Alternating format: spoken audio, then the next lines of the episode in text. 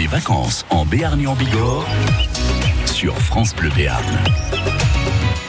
Alors le parapente c'est bien, quand on a atterri c'est encore mieux pour certains, après il y a du petit ménage à faire. Je suis avec Loïc qui euh, vient d'atterrir il y a quelques, quelques minutes maintenant et qui est en train de plier sa tente. C'est un peu le revers de la médaille ou euh, enfin ça fait partie du taf en même temps? Oui, c'est pas désagréable, mais donc on plie soigneusement un côté parce qu'il y a des petits éléments rigides à l'intérieur qu'il ne faut pas casser, puis le reste on le replie de façon beaucoup plus vague. Ça c'est une voile légère, voile de montagne, donc ça se range dans un, un petit sac à dos. Vous êtes euh, un grand voyageur, euh, Loïc, vous venez d'où? Moi je viens de, de région parisienne, je suis en vacances, j'y reste euh, trois semaines, et ça fait, ça fait 25 ans que je viens, pas de façon très régulière, mais euh, peut-être au, au moins une fois par an, euh, parce que je trouve l'endroit très agréable, c'est c'est facile de voler, je trouve que les gens sont agréables aussi ici. Donc vous, dans votre voiture, dans votre coffre, euh, il y a euh, la, la voile de parapente. Vous euh, vous logez dans le camping, vous avez, euh, je sais pas, vos petites habitudes dans un gîte, dans une petite location? Ben, en ce moment, je suis au camping. Effectivement, j'ai des habitudes au gîte euh, d'Espourin euh, qui fait euh, table d'hôte et qui accueille les gens de façon très sympathique aussi. Et c'est l'o- l'occasion de rencontrer aussi d'autres d'autres touristes, des randonneurs,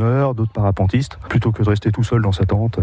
Quels sont les sites que vous avez pu découvrir dans la région qui vous plaisent particulièrement? Alors, dans la région, il y a d'autres sites. euh, par exemple, dans la vallée d'Argelès-Gazost, il y a le, le Haut-Acam, le Cabaliros. C'est des, des sites d'où on peut voler. On monte à environ euh, 1000 mètres au-dessus du fond de la vallée, puis on fait un, un beau vol en atterrissant euh, bah, au fond. Quoi. Et, mais autrement, une partie du jeu, ça consiste aussi à, à chercher des ascendances le long des pentes, puis à se laisser entraîner vers le haut par, par ces courants d'air ascendants. C'est quelque chose que vous avez dû apprendre, j'imagine, euh, au démarrage. Aujourd'hui, c'est euh, c'est intuitif, instinctif. C'est vous, vous ressentez le, le vent et, et les courants? Ah, c'est pas aussi intuitif que pour les oiseaux quand même. hein. Euh, on essaye de deviner en regardant un petit peu la, la conformation du paysage, mais on, on a aussi sur nous des, des variomètres, c'est-à-dire des petits instruments qui indiquent à quelle vitesse on monte ou on descend. Donc une- ça donne une indication sonore, c'est même pas la peine de regarder un, un cadran. Quand on rentre dans une masse d'air qui monte et qu'on se fait entraîner vers le haut, bah, ça fait un petit son, un petit bip bip bip. Par contre, quand ça descend, bah, ça fait un son plus pessimiste. quoi. Ça... Non, ça fait... bleu.